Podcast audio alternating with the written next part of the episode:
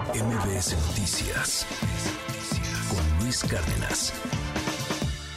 Y bueno, pues justamente para platicar de este tema, de las expectativas de lo que podría ocurrir esta semana con la reunión de alto nivel entre autoridades mexicanas y de Estados Unidos, pues saludo con mucho gusto en la línea telefónica de MBS Noticias a José María Ramos, él es profesor del Colegio de la Frontera Norte, Tijuana y especialista en seguridad y Rails Mex US. Muy buenos días, profesor, muchas gracias por acompañarnos. ¿Qué tal, Sheila? Encantado de estar con ustedes y con la audiencia. Buen día. Pues en principio me gustaría que nos compartiera su visión de lo que representa esta crisis migratoria y de su complejidad, obviamente, pues en términos humanitarios ya nos narraba nuestra corresponsal las condiciones en las que pues vienen este este grupo de, de 10 mil migrantes y pues muchísimos más que han llegado a nuestro país en estos flujos que pues no se detienen. Así es, Sheila. Mira, es una situación muy muy particular. ¿Por qué es muy particular? Porque como lo narró de manera muy muy adecuada la reportera desde Chiapas, estamos viendo esta caravana, que es una de las más grandes. Y esta caravana refleja, vaya, pues precisamente un éxodo, refleja una crisis, pero también el gran incentivo de millones o millones de migrantes de llegar a los Estados Unidos porque Estados Unidos en esta administración del presidente Biden ha abierto una serie de oportunidades de visas inmigratorias que no se habían dado, yo diría, desde el año en la última reforma migratoria, que fue con el presidente Reagan en 1985 aproximadamente.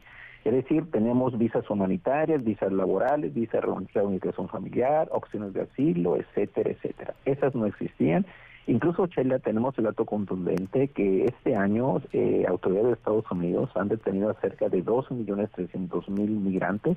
Claro, tenemos un alto número de reincidentes, pero que en el último año del presidente Trump, el último dato que se tiene fue de cerca de 500.000 personas detenidas.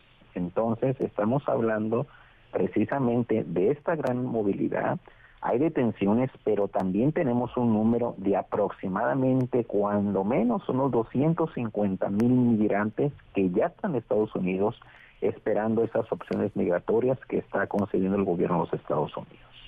¿Qué podríamos esperar de, esta reunión que comentábamos, pues de muy alto nivel que se desarrollará aquí en la Ciudad de México? Pues vienen eh, secretarios de, Estado, viene Blinken, el, secretario de Estado, viene también eh, el secretario de Seguridad Interior, Alejandro Mayorkas, eh, en fin, funcionarios de alto nivel que pues después de la llamada de entre los presidentes Biden y López Obrador, pues se acordó realizar esta reunión ante la urgencia de atender de manera muy puntual, pues esta crisis y, obviamente pues esto nos genera muchísimas preguntas, ¿no? ¿Qué, estrategia podrán implementar? Eh, ¿Quién tendrá mayor presión, ¿no? Del lado de los dos gobiernos, de las dos fronteras, porque pues ante la crisis que, que hay ya también eh, humanitaria, decíamos, pues esto se ve difícil de abordar. Sí, mira, la, preocupación eh, del gobierno de los Estados Unidos va en el sentido de que recordarás que en esos últimos años, para, para, paralelamente a este a estas opciones migratorias que ha dado el gobierno de los Estados Unidos, también existen grandes críticas del sector republicano, eh, sobre todo el gobierno de Davo, del gobierno de Santi. Recientemente se dio esta, esa propuesta de ley en el estado de Texas, la SL4, que sin duda alguna es una ley muy particular por su tono restriccionista. ¿Qué podemos esperar? La preocupación de Estados Unidos es fortalecer la contención migratoria. Esa es una preocupación central y aquí lo que estamos viendo es que si este año han llegado cerca de 2.300.000 migrantes a la frontera de los Estados Unidos, eso que está representando que no hay una gran contención del gobierno mexicano, porque el gobierno mexicano, su planteamiento es un planteamiento sensato, es decir, hay que entender las causas que originan estos, estos flujos migratorios. Por lo tanto, la preocupación estadounidense va a ser fortalecer esa contención migratoria en este marco que yo insisto, Sheila, es decir, se está dando pues esta gran movilidad, pero gracias a que existen esas grandes oportunidades de opciones inmigratorias del gobierno de los Estados Unidos. Y es que eh, pareciera, eh, no sé si coincida, pero pareciera increíble que ante esta crisis eh, migratoria, pues por ejemplo del Instituto Nacional de Migración, pues, pues poco, poco se sabe en realidad. ya nos decía nuestra, nuestra corresponsal, hay mucho descontento por parte de los migrantes que están en la frontera sur de nuestro país, pues reclaman falta de atención, reclaman que no, no los escuchan, que no tienen sus peticiones. Obviamente, pues esto genera mucho descontento y, pues también eh, pues la muy cuestionada eh, labor, el papel que ha desempeñado Francisco Garduño al frente de, este instituto y pues no, no podemos dejar de mencionar la, la, terrible tragedia que ocurrió allá en la estación migratoria de Ciudad Juárez, ¿no? Donde en este incendio fallecieron pues 41 migrantes, es decir, pues de las estrategias reales, eh, más allá de la, de la contención, pues poco se sabe, ¿no? De, de atender estas causas, pues también tendría que hacerse de manera conjunta con otros países, Guatemala, Honduras, El Salvador, etcétera, ¿no? Sí, mira, has tocado un punto muy importante, el tema de la corresponsabilidad regional.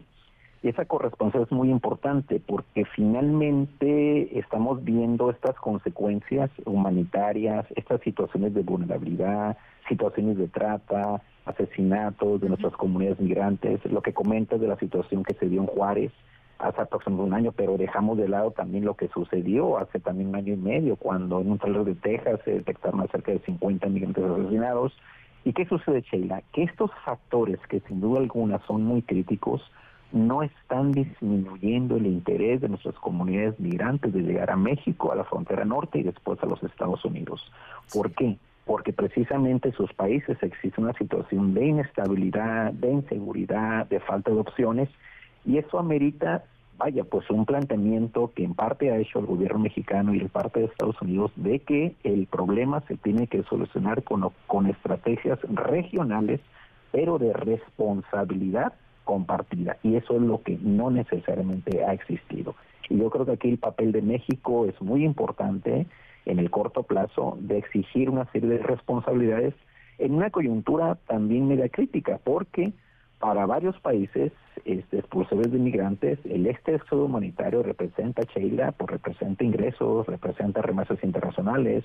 México simplemente es el segundo receptor de remesas internacionales. Este año vamos a recibir cerca de 65 mil millones de dólares, superando solamente a la India. ¿Y eso qué nos representa? Pues representa ingresos para nuestras comunidades migrantes, a sus familias, etcétera.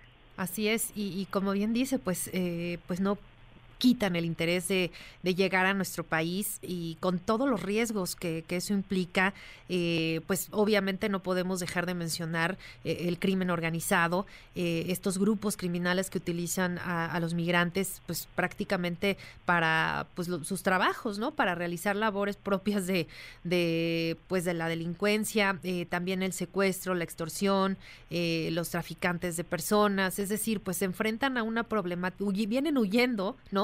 De, una crisis también importante en materia de seguridad, la mayoría de ellos en sus países, y pues vienen atravesando otra, ¿no? En, territorio mexicano, y pues también eh, de esto, pues sí se habla, pero pues quizás no tanto, y de las estrategias que también... Eh, el gobierno mexicano debería estar tomando. Y, finalmente me gustaría conocer su opinión sobre esto que ocurrió con la con el título 42. Eh, agravó la crisis, agravó el flujo de migrantes esta, este título 42? Sí, mira, este, yo diría que sí la, sí la grabó, pero generó estas alternativas.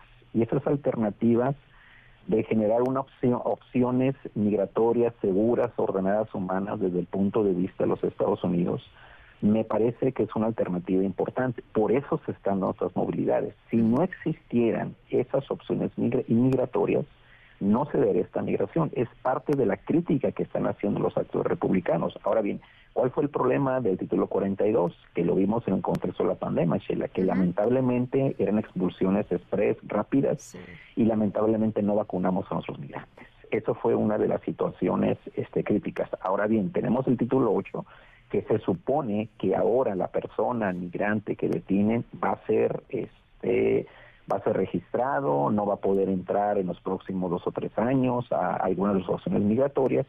Sin embargo, a pesar de que tenemos el título 8, vaya, pues tenemos esta gran movilidad humana. que repito, se da por estos grandes incentivos y sobre todo, pues lamentablemente las situaciones de crisis, de inestabilidad, de falta de democracia en algunos países, y es parte de la realidad y es parte de lo que vamos a seguir viendo si no sucede otra cosa, si en noviembre 8 no, no hay un cambio en las políticas inmigratorias por parte del gobierno de los Estados Unidos.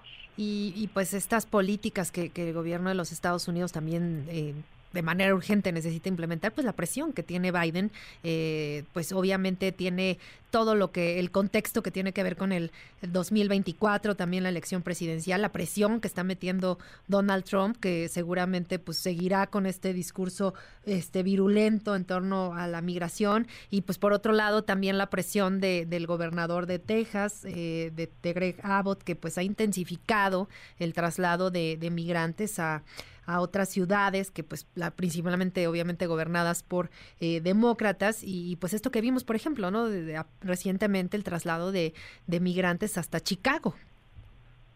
Así es, y eso que está reflejando de que paralelamente a estas políticas federales tenemos políticas locales y regionales de gobiernos como el estado de Texas que en los últimos cinco años con su estrategia de estrella solitaria ha generado una serie de políticas restriccionistas locales regionales que están generando que, si uno revisa los últimos datos de estos dos últimos años, de este nuevo año fiscal 2024, vaya, se está dando una reorientación de los flujos a los puertos de Tijuana, Tucson, El Paso.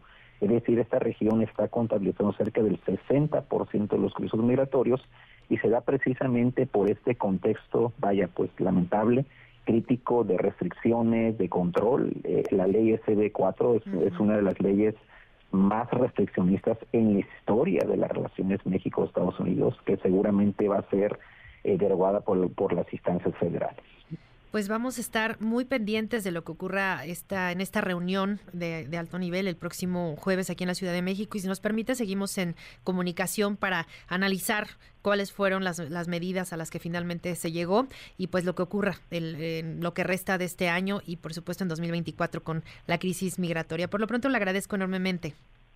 Un saludo, Sheila. Hasta pronto. Encantado de participar. Igualmente. Muchísimas gracias, José María Ramos, profesor del Colegio de la Frontera Norte, Tijuana, y especialista en seguridad IRELS MEX US. MBS Noticias con Luis Cárdenas.